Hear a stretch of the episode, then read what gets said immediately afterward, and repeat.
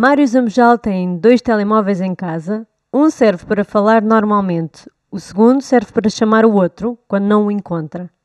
Na escrita ou em presença, como amigo ou como colega de trabalho, Mário Zambojal sabe arrancar-nos uma gargalhada como ninguém.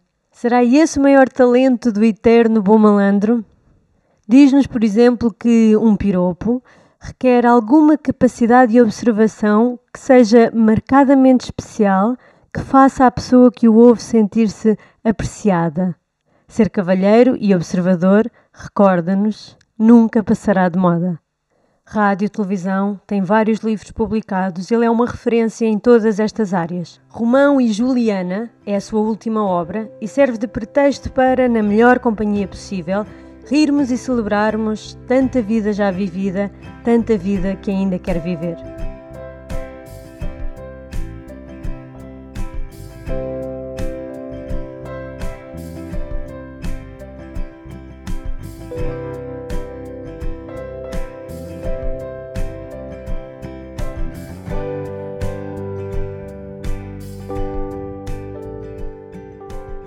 Olá, Mário. Olá, Raquel. que bom é, ver-te. É muito bom ouvir-te mesmo pelo microfone. Não é preciso microfone. Eu, eu estar a ouvir uma pessoa e a vê-la é diferente de todas estas tecnologias que nos fazem sentir os sons e as coisas e tal. E, e a ti não te via há uns tempos e é um grande prazer estar aqui a conversar contigo e a ver-te. E tenho-te a dizer que pegas no microfone com muito estilo. É, é muita experiência. Mário, vamos hoje conversar sobre muitas coisas, se me permitires. Vamos Posso? começar pelo, pelo, aqui, pelo teu último trabalho, Romão e Juliana. Isto tem esta, este subtítulo, Como é diferente o amor em Portugal. Olha, fartei-me de rir é um livro, fizeste com esse objetivo, é um livro para nos rirmos muito e tem um final fabuloso que não vamos desvendar, mas o final está à nossa frente o tempo todo e só mesmo na última página é que percebemos. Uh, ma mais uma paródia, não é a primeira vez que escreves uma paródia. Uh, Deu-te imenso gozo escrever isto, de certeza. Deu eu escrevo por impulsos. Hum. Eu, quando vem aquelas indicações, identificações minhas, escritor e tal, eu, ao princípio, rebelava-me muito contra isso. Agora continuo a não gostar. Uh, porque eu não sou um praticante exaustivo, permanente, agora tenho que escrever, agora não sei o quê. Eu sou de impulsos. Se de repente digo assim, vou fazer uma paródia sobre isto, ou vou fazer uma história sobre aquilo. E, e, e, portanto, o que eu me considero, o nome que eu que quero, a designação que eu penso que me é correta é autor. Autor. Porque autor é, é alguém que já fez alguma coisa, boa ou má, literatura ou simplesmente uma paródia, simplesmente o, o que eu faço na vida, sou autor das coisas que faço na vida. E o autor é incontestável, não é? Uh, esse livro é só autor. Pronto. E, e ao passo que, que muitas coisas que, que na vida exagera-se na palavra escritor, uh, ele, a quem às vezes só fez um livro e, e tira essa palavra que é a palavra de que é a mesma palavra que se dá aos grandes autores das Sim. carreiras grandes literárias. O, o, autor essa de Queiroz, o autor não sei quê. há, pessoas... há uma altura que diz assim, se me chamam a mim Escritor, o que é que vão chamar? Ao Bessa de Queiroz e ao Camilo pois, Castelo Branco? Porque é? eu sou um ocasional. Eu sou um ocasional. Não, não parece que nos últimos 10 anos escrevi 10 livros, ou coisa assim, ou, ou 8 e tal. Não é pouco? Não é pouco, mas, mas são quase sempre coisas de repentinas. Digo assim, agora vou aqui fazer uma, uma história. Daí os livros serem normalmente curtos uh, e terem uma, uma preocupação narrativa. Porque eu também não, não embora eu julgue, ou queira pensar que não tenho influências, tenho a influência da minha vida de jornalista. E o jornalista é um contador das realidades. E eu sou um contador das, das realidades imaginadas. Sim, Isto sim. podia ser assim. E, portanto, essa minha, essa minha preocupação inicial que é a comunicação. Mas, mas, isso, já agora ainda sobre esta questão de sermos autores ou escritores, andamos todos com falta de modéstia? Por todos nos considerarmos autores, o que é que se passa? Assim, de forma generalizada. Tu és autora e és escritora. E tens uma. Tens, tens uma. Diferentemente de mim, tu tens uma aplicação quase permanente uhum. com a literatura, com a escrita, com coisa. E eu, há meses que esqueço. Nem sequer, nem sequer me apetece, nem, nem, nem tenho aquilo. Uhum. E Isso. de repente telefona o meu amigo. E é essa a diferença. De repente telefona-me o meu amigo Eugênio Alves, que, lá, que é, dirige lá a revista do Inatel, que é Tempos Livres e não sei o quê. E, o Mário, conto e tal. Ei, ei lá pá, tenho, tenho de escrever. Lá vou eu escrever um conto. Porque ainda não o disse aqui, mas, por exemplo, o Romão e Juliana, isto é uma paródia sobre o Romeu e Julieta. Evidente, Portanto, é, é mesmo uma no, novamente, eh, parece até uma história. Eu olhei para a capa e, olhei, e percebi a ideia e pensei, mas como é que este homem se lembrou desta ideia? Porque é uma ideia muito. está muito à nossa frente, não é? É, é, é, é muito, muito, óbvio. É, muito óbvio, mas depois realmente o resultado eu... é, é. Para já, tem aqui uma coisa que é fabulosa, que é. Eu vejo muitas críticas e, e, e artigos sobre os teus livros a dizer, ah, é uma literatura. Uh, fresca, bem-humorada e aquilo passa assim, ampassando, como se fosse a coisa mais fácil do mundo escrever. uma, fazer uma escrita bem humorada que nos arranca uma gargalhada. Mas, Isso é o mais difícil que Raquel, há. É, é, eu penso que sou, sou eu quando escrevo. Uhum. Eu também sou assim. Gosto de.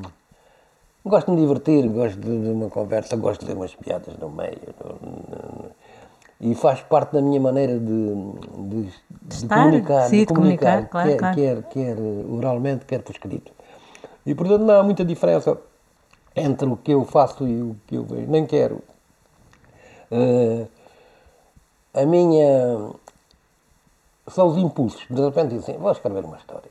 E nesse aspecto não mudou a forma de construção desde a Crónica dos Bons Malandros, por exemplo? Isso é exatamente igual ou, não, ou há uns anos era um bocadinho diferente? Repara, a Crónica dos Bons Malandros é um caso, é um caso especial. Eu ontem estive na livraria, na livraria da minha amiga Cristina.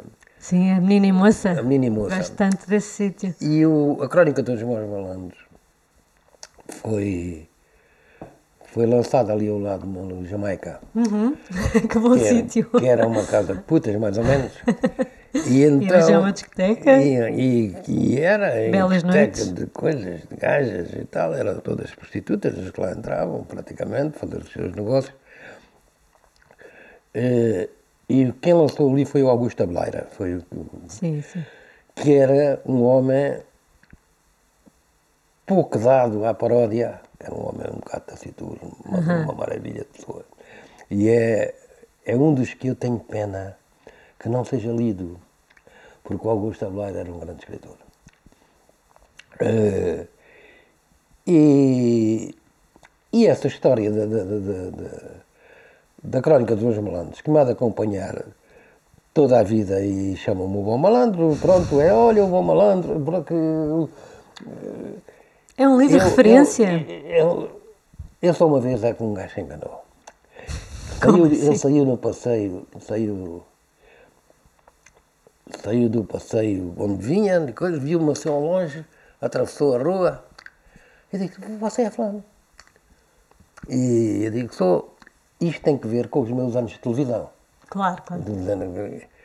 Sou, Muito conhecido por aí, obviamente. Pá, adoro os seus livros, pá, coisa fantástico, você é o máximo. Uh, e eu digo, é pá, também não vamos exagerar, mas você, coisa e tal. Ei pá, a minha mulher quando souber que eu tive consigo vai ficar, ei pá, porque ela lê também tudo e tal. Sabe qual é o seu livro que eu mais gosto? E eu digo... Eu, Já imaginava? Fiquei assim, diga, a balada da Praia dos E eu digo... Por acaso, é do, é de um, um grande e querido grande amigo meu, Zé Cardoso Pires, ele não é meu, é do galão. Olha, aconteceu isto uma vez. E, Afortunado.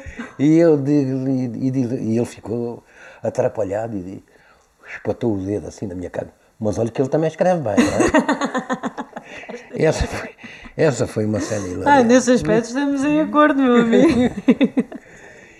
E eu fui para, o, para um aldeamento turístico no Algarve. Isto passou-se há ora 80, estamos nos 80, são 20 mais 17, há 37 anos, 38 Isso. anos. Minha idade. Tenho 38 anos. E eu não gosto de ir à praia. Ok. Gosto de ter ido. Gosto de ter ido. Se fui, ai que bom ter ido. Já passou. Já passou e depois apanha-se aquele banhinho fresco. Isso é como uma tempestade. É, é, Já pá. passaram.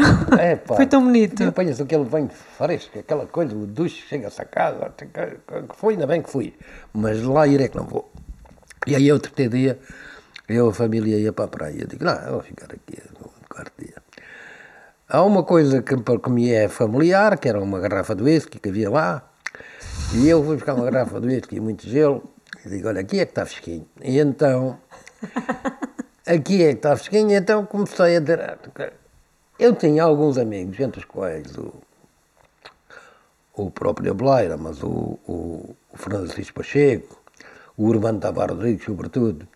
Ah, Que gangue, que gangue. quando é que escreves uma coisa? Pá, quando, é que, te- quando é que te resolves a escrever um livro? Diga, pá, as livrarias estão cheias de livros, com vontade de os vender, e eu agora vou escrever um livro para quê e tal. Isto é uma explicação. Há aquele, aquele setor de um jornal que é meio, meio jornalístico, meio literário, que é a crónica. Sim, sim, sim. A crónica, sobretudo as crónicas que estão feitas com uma ficção, com um- uma preocupação de estilo, com uma coisa e tal. E eu escrevia crónicas no Diário de Lisboa e no jornal e tal. Sempre escrevi crónicas mais ou menos parodiantes. E, eh, e eram pequeninas histórias, micro-histórias. Eh, e o. é, e daí essa, não sei quando é que escreve um livro, pá, e não sei o que e tal. E eu peguei numa, numa resma de papel que levava sempre comigo, um caderno, qualquer coisa, uma cartucheira de esferográficas que andava sempre comigo, e, e comecei a fazer uma, um, um livrinho. Ora, o livro tem um pequeno segredo, que não foi, que eu só depois do livro publicado é que vi. Isto é uma montagem de televisão. Tenho uma montagem. de- Isto é uma Ah, montagem de ok, televisão. ok. Já estava a pensar, já estava com esse raciocínio. Porque, Guião. repara, o livro é uma reunião da quadrilha, coisa, claro, tipo claro, fugiu e tal, tal, tal. Depois é a biografia de cada um. Sim, sim. É a biografia de cada um, como é que chegou à quadrilha. E depois acaba com o desenvolvimento de- de- da ação conjunta da, da, da quadrilha. E aquilo podia ser uma montagem. E é uma montagem. Mas eu fiz, não fiz com a preocupação de ser, ser isto ou ser aquilo. Fui escrevendo. E agora vou escrever história deste gajo. E depois como é que entrou para a quadrilha, de onde é que vem, não sei o quê, e tal, tal, tal. Está tudo sincopado. Está tudo coisa. O livro tem, tem essas E variantes. que belos padrinhos teve esse, esse livro, não é? A Crónica dos Bons Malandros. Tinha, assim, tinha, Teve de ser empurrado. tive que ser apurrado. Isso. Bom, mas aconteceu depois uma, uma série de coisas. Eu estava a pensar aquilo e isto chegar a 300, que é o número de gajos que eu conheço na vida, Exato, é que, que vai comprar o livro já é fantástico. E aquilo entrou a primeira semana titubeante, segunda semana titubeante, e de repente disparou, tornou-se um fenómeno de vendas. Um fenómeno, um fenómeno. Ainda hoje saem Ainda edições. hoje? Saem Ainda- edições ainda hoje. É, é- E então, que já lá vão 37 anos de que aquilo foi O publicado. meu pai leu, eu li e os meus filhos vão ler. É, é tão simples quanto isso. Na feira do livro, chega um gajo a comprar o livro para os filhos que ainda são pequeninos. Bom, e então eu, eu. Ah, essa coisa espantosa. E depois, o Dinis Machado, Sim. que foi um. Lá, vai, lá, lá está um que já foi também, e que era um grande amigo meu, que escreveu aquele admirável Dinis Molero. Sim. Esse tinha um livro literário. Diz mulher, Com, é? com, com, o o que diz Molero. É um livro de preocupação literária. Sim, fantástico. Eu, eu vi a peça. Ele disse-me. Olha, esta, há páginas aqui que eu escrevi 27 vezes. Meu Deus, isso realmente é, É um, um labor esmero, já. Uhum. é um esmero, é um labor, é uma coisa. Opa, isto eu passo que o meu livro é quase jornalístico, não é? É um jorro, forma- mas- É um jorro, é um jorro, não é? É um, jorro, é um livro é quase jornalístico, é contar. Mas é um jorro que eh, acertou no alvo. Depois apareceu. Há jorros e jorros. Mas não é um livro sem preocupações de espécie Sim, nenhuma. sim, sim. Eu não escrevo hoje em dia ah, frases com dois quilos ou três Claro, quilos. claro, claro, claro. Mas naquela altura eu estava a fazer a notícia daquela quadrilha. Sim, sim, estava a fazer uma notícia daquela quadrilha. E depois o, o Diniz diz é pá, Mário, sabes, o pior é o segundo livro. Porque um gajo no primeiro livro derrama-se todo, pá, ele, era a palavra que ele usava, derrama, tipo derrama-se todo. E é verdade. E depois no segundo livro é uma chatice. essa gente.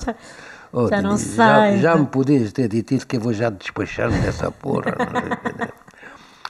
Escrevi então as histórias do fim da rua, que é um livro muito mais apurado de estilo. Muito mais apurado estilo. Já, já a caprichar, já, já armado em autor. Sim, coisa, sim. não é? Não me Que não apanham tem. aqui, aqui. Neste não me apanham, não é? Foi, Nesse foi. segundo. que não teve o mesmo sucesso de hilariedade, não sei o quê. De, de, de, A Alice Vieira, quando foi da crónica dos Bons dizia, Estúpido, és um estúpido, fizeste-me fazer uma figura no comboio desgraçada. Comecei a ler o livro e comecei a rir às gargalhadas, as pessoas olharem para mim. É isso, é isso mesmo. E, e eu, e eu digo, bom, eu não fiz isso, eu, não- eu, não, eu não, não sorri sequer enquanto fiz aquilo, não... Ia falando e tal. E depois, o terceiro livro, uma coisa chamada, também tem uma história muito engraçada, eh, chamada A Noite Logo Se Vê Sim, sim, sim. era da coleção Fantástico. E a Maria, não sei o quê, que era a dona da, da, da- da- editora, falar comigo e tal, que estava muito no livro seu e tal. Eu Digo, oh, coleção Fantástico, pá. O Fantástico é um género literário, tem os seus escultores, tem os seus especialistas, tem os seus gajos que abordam o fantástico. Eu não sou, eu sou um gajo. Eu, eu- a única coisa fantástica que havia no livro era o autor. E temos um telemóvel a tocar. Só o autor é que, Não faz é que- mal. é que sou fantástico, mas eu não preciso rua. Desculpa lá. É só despachar isso. Estamos no Fantástico, já voltamos. Pronto, acontece. Ficamos, isso toca outra vez, como é que fazemos isso? Interrompemos, pronto, não há problema.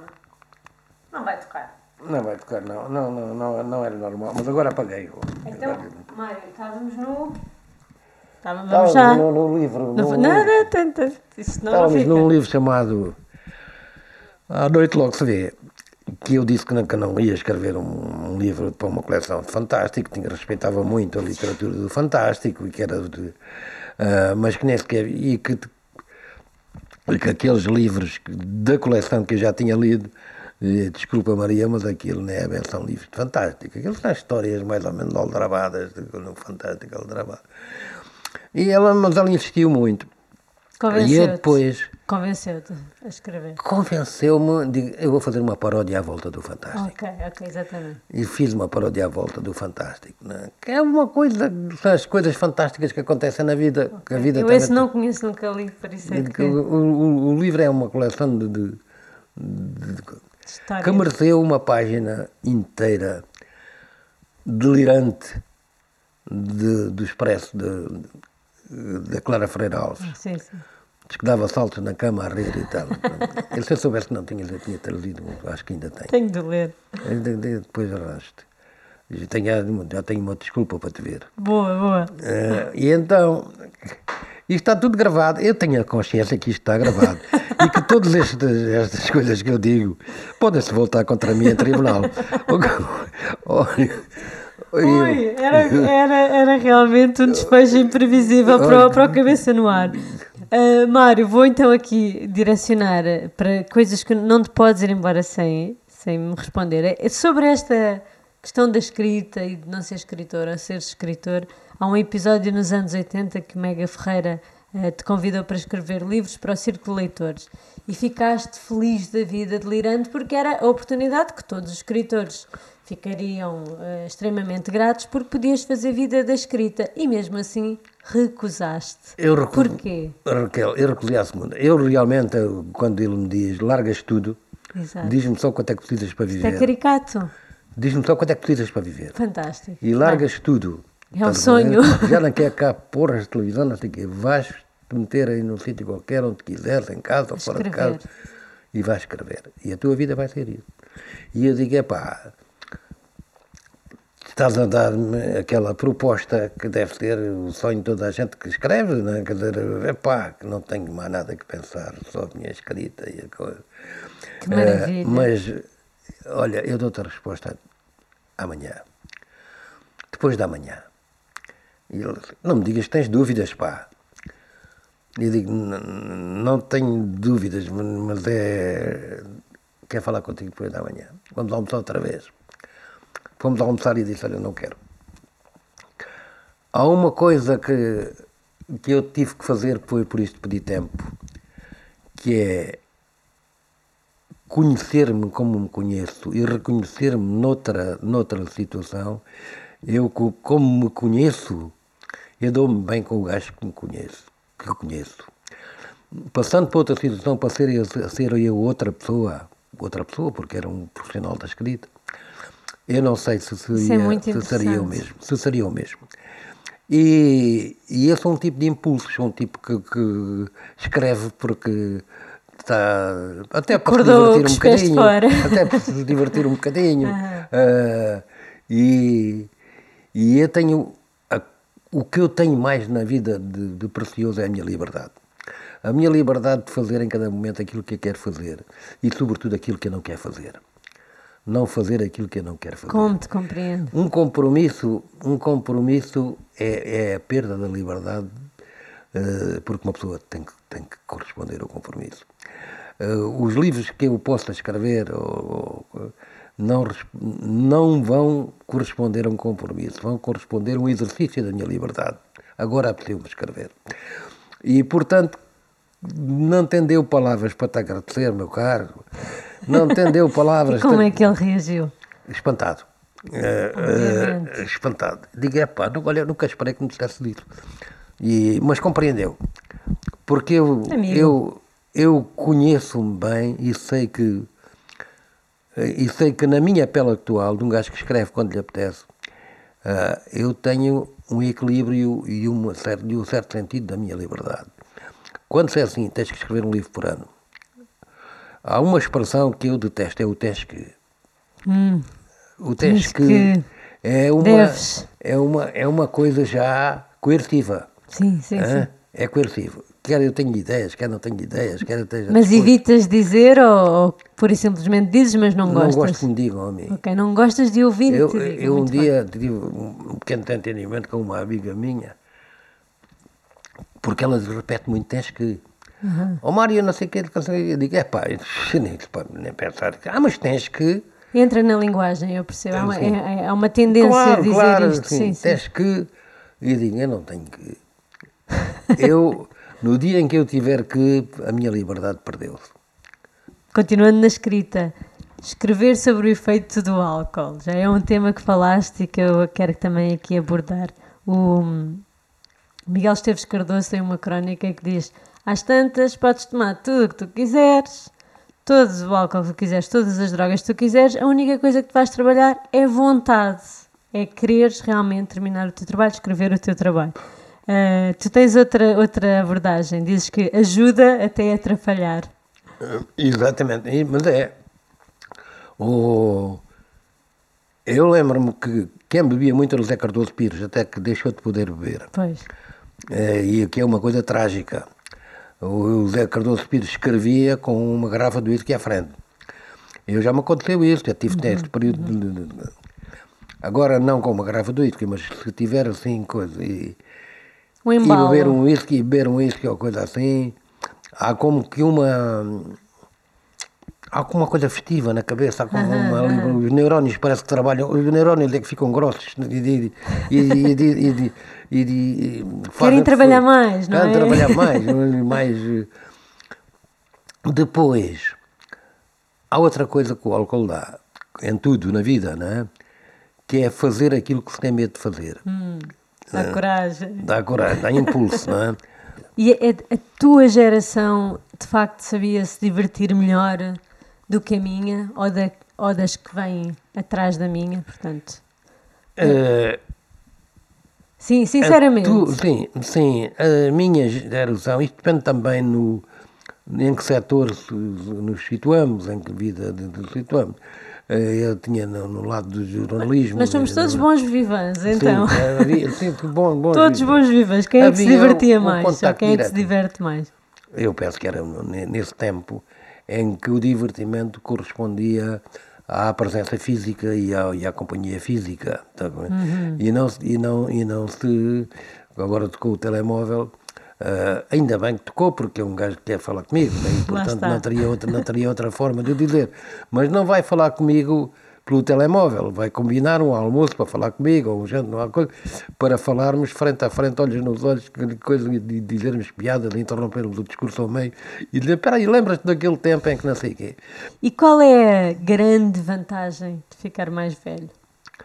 A grande vantagem de ficar mais velho é a possibilidade de comparação de épocas é, é, comparar esta época que estou, de que eu estou a falar, desses bailes, dessas coisas, de, de, de, comparar a época em que toda a comunicação era oral ou escrita, cartas, comparar uma época em que a gente escrevia eh, uma, uma namorada ou com uma que pretendíamos como namorada e depois ficávamos à espera quatro dias que o correio trouxesse a resposta e que depois metia-se aquilo no marco, metíamos a nossa carta no marco do correio, que era redondo e fascinante. E depois, um dia, uns dias depois, chegava a resposta da menina, e havia uns dias depois. E isso, isso eram as cartas em que se, um tipo se inclinava, talvez a pedir namoro. Era eram requintadas de prosa e de imagens e de, de cortesias, de eram cavalos de cortesias à volta da coisa. E depois ficava-se à espera. Pá.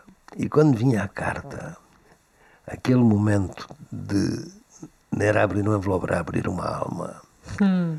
destapar uma alma, o que é que vem aqui? Finalmente é, ia-se perceber o que é que a pessoa pensava. Pois, isto hoje faz de uma forma simples. Um gajo pega no telemóvel, marca o número da menina e diz: Vou por ti, vais nessa. Ou... E, ela, e ela responde: Bora ir. Ah, a okay. que horas? A que horas? na minha casa ou na tua? Então... O, o, o Mário, obviamente, é uma pessoa que conhece bem as mulheres e, e, e tens essa grande paixão, a paixão de conhecer uh, as mulheres, perceber como é que elas pensam. E, obviamente, neste livro, como em todos os que escreves, uh, mais subtil ou menos subtil, uh, dás também isto que é a tua visão do, do sexo feminino que muito admiras. Tens aqui uma frase, na, na, exatamente na página 111, que diz, diz: As mulheres, quando as picam, falam rijo e de jato. Portanto, é, isto é a propósito da Juliana, que está a ser Sim. completamente intimada a, não seguir o seu coração. E, e às tantas ela está, está a expressar-se muito bem e tu dizes, as mulheres quando as picam falam rijo e de jato. Realmente as mulheres são, são criaturas eh, que nunca as conhecemos, chegamos a, a conhecê-las. A história das mulheres é como dos países que foram colónias. Os países colonizados tinham a sua necessidade de obediência, necessidade de contenção no que diziam, não falavam rígido, já está não sei quando perdia a tola toda. Não podiam, uh, não podiam. E, e as mulheres eram, uh, tinham, assumiam mesmo a sua secundaridade na vida de um casal, não? É? quer dizer, eram, eram um apêndice quase do senhor. E, e isso foi mudando foi mudando ao princípio lentamente e agora aceleradamente. Uh, e as mulheres, como todos os países novos e, que, se libertam e, e de repente uh, descobrem-se e descobrem forças que não tinham, descobrem inteligências que jogavam que não tinham, descobrem uh, o seu papel na vida que jogavam as avós delas julgavam que não era esse, uh, e, e, ganham uma força. E são mais sagazes, Porque a história das mulheres tem que ver com um certo disfarce. Sempre. Um certo disfarce. Le- Levar a água ao moinho. Levar água ao moinho, certo? Exatamente é a expressão. Ah, com muita, com muita docilidade, com muita coisa. E, e, não, e não pela afronta, não pelo tocato lá em igualdade de circunstâncias. A mulher tinha que ter uma ginástica mental para fazer as coisas e para conseguir, pela habilidade e pela, pela inteligência, pela, eh, que se fizessem as coisas como ela queria, não é? E não num confronto de tu cá, tu lá, eu quero assim, mas tu queres assado, tu queres, tu, mas tu, bruto és tu, parvo és tu. Bom, não, não havia essa, essa- as mulheres eram aparentemente mais dóceis, por muito revoltadas que estivessem por dentro. E o tem-se caminhado muito na- na- na- nessa coisa da libertação da mulher. Eu só, eu só não gosto, só não gosto, não é não gostar, é não, não aprecio quando a mulher nesse trajeto de libertação se masculinizam e passam a usar eh, a roupa e o estilo e o tal do antigo chefe, do que era chefe antes dela ser chefe. E, a- e a- É desnecessário. é desnecessário e, e é descaracterizador do, do, do que é do, seu espírito de mulher. Continua a ser uma mulher, mas muitas vezes tem já já é já é mandona porque o chefe era- Sim, sim, o chefe dela sim. era mandão. Já é castradora de, de, de, de, por, em E relação isso é uma característica, eventualmente, das, das gerações mais novas? Achas isso? das últimas gerações, Das- À, à medida, à medida em que vão eh, superando, superando o antigo, o antigo Uhum. Padrão, colonizador, sim, o sim, antigo sim. colonizador, cada- eh, e então descobrem que, afinal de contas, Podem ser como o colonizador. podem ser como colonizador e ser os colonizadores. Sim, é interessante.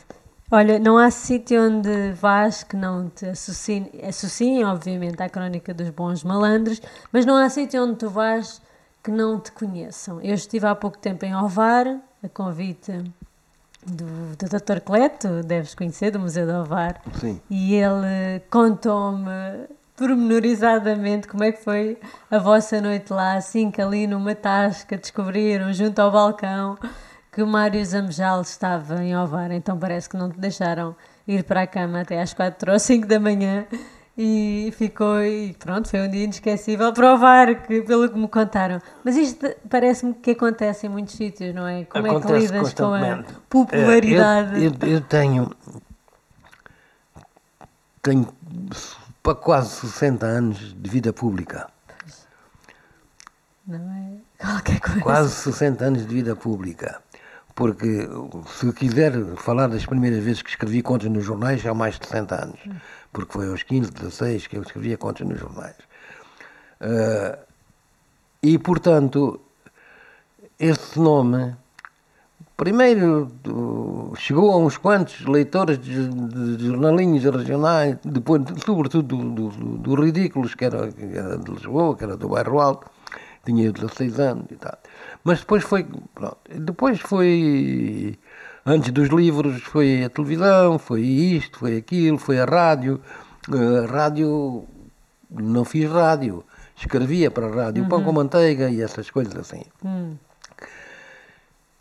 Depois, eu tenho a imagem que as pessoas me transmitem daquilo que elas têm de mim, é que eu nunca deixei de ser um gajo igual aos outros gajos.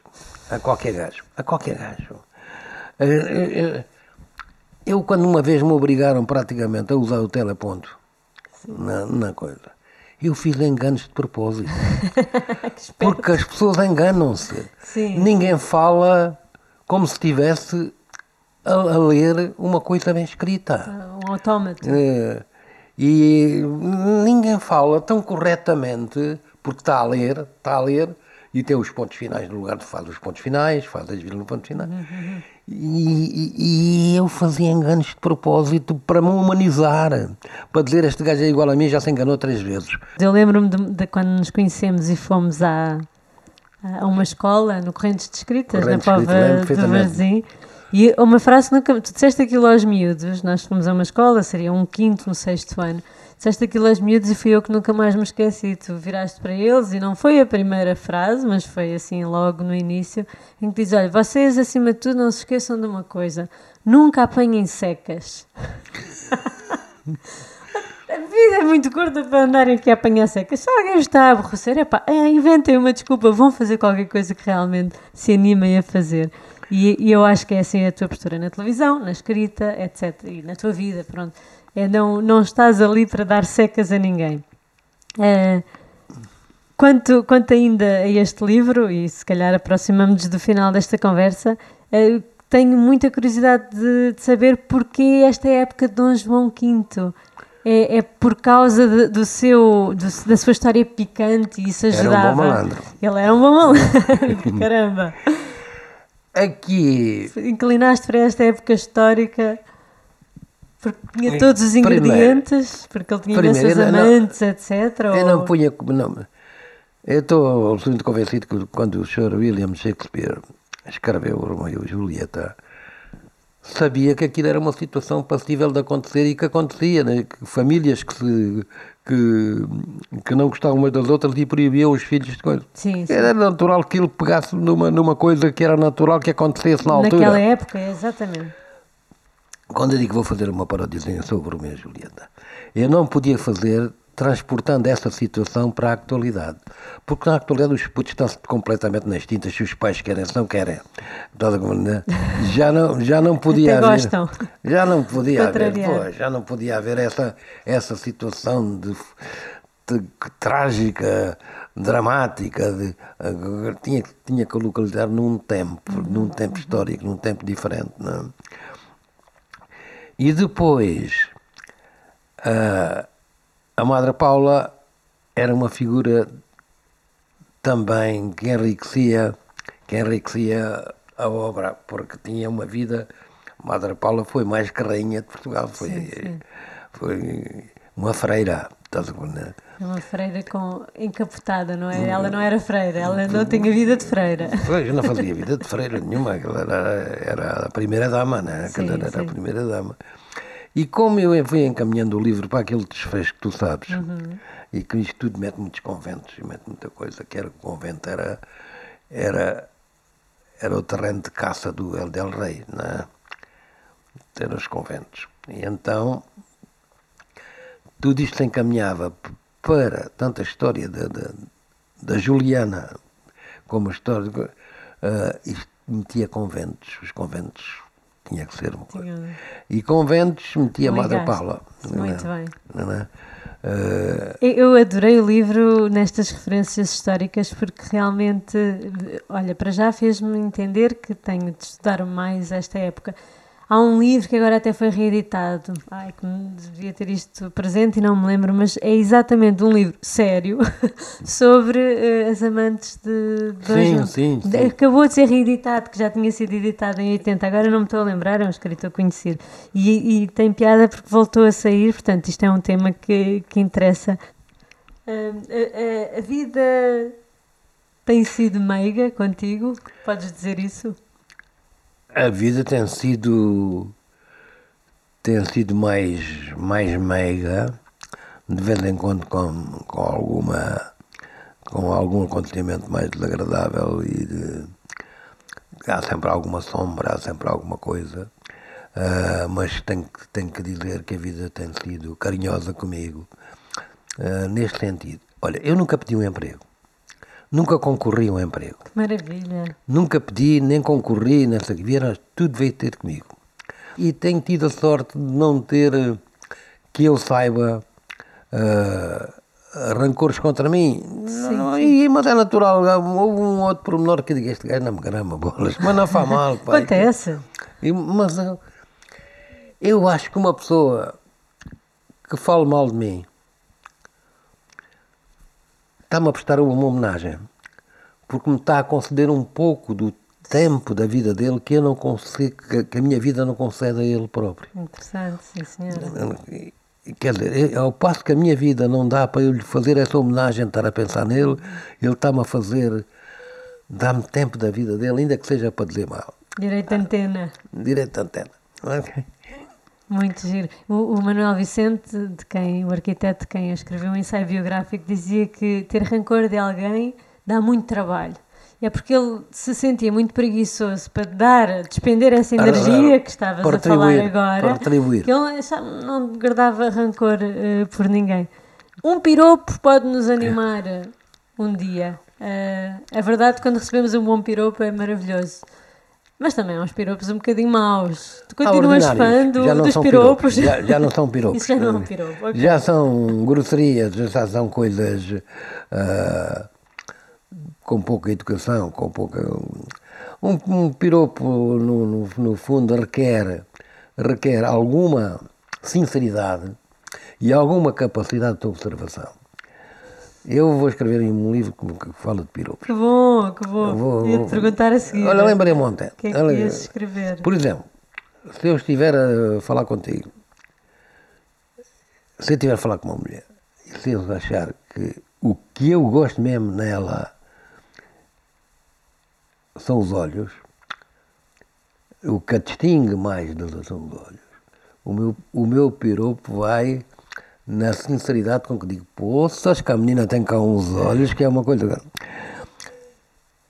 Outras pode ser as pernas. Sim, sim. e por aí além. Bom, então, e por aí vamos. então o, quando o piropo é uma, uma sincera declaração de admiração por alguma coisa, se possível feito com graça. Se não tiver graça, não é um piropo. É, é sem uma, saborão. É, claro. é, não, não tiver graça, não é um piropo. Uhum, Quer dizer, uhum. uh, se não é, e não tiver graça, e nem é daquelas graças já repetidas outras vezes, muitas vezes, que já se disse muitas vezes.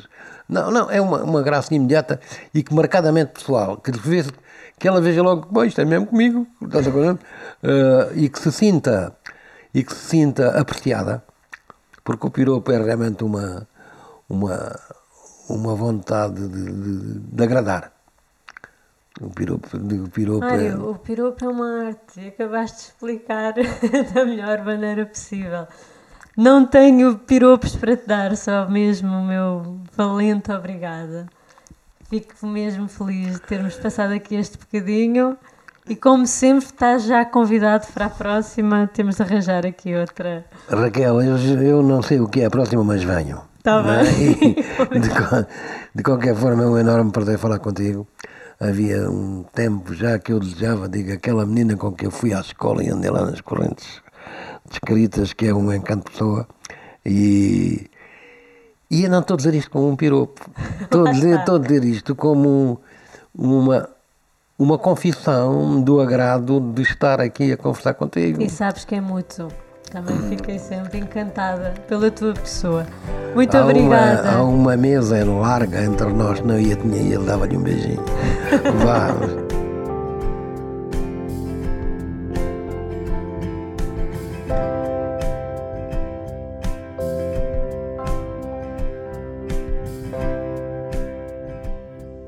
Espero que já estejam de férias. Nós também vamos de férias e volto em breve.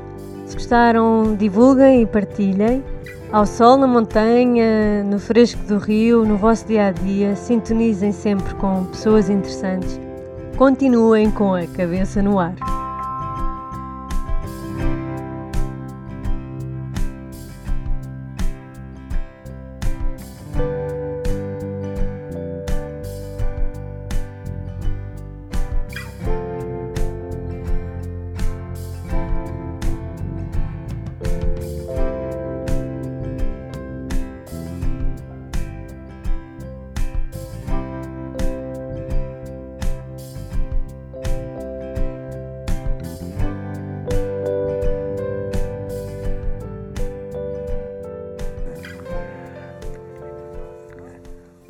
Estou a animar. E agora estou a dar, não é bem uma entrevista, é uma conversa com a mulher mais bonita do planeta.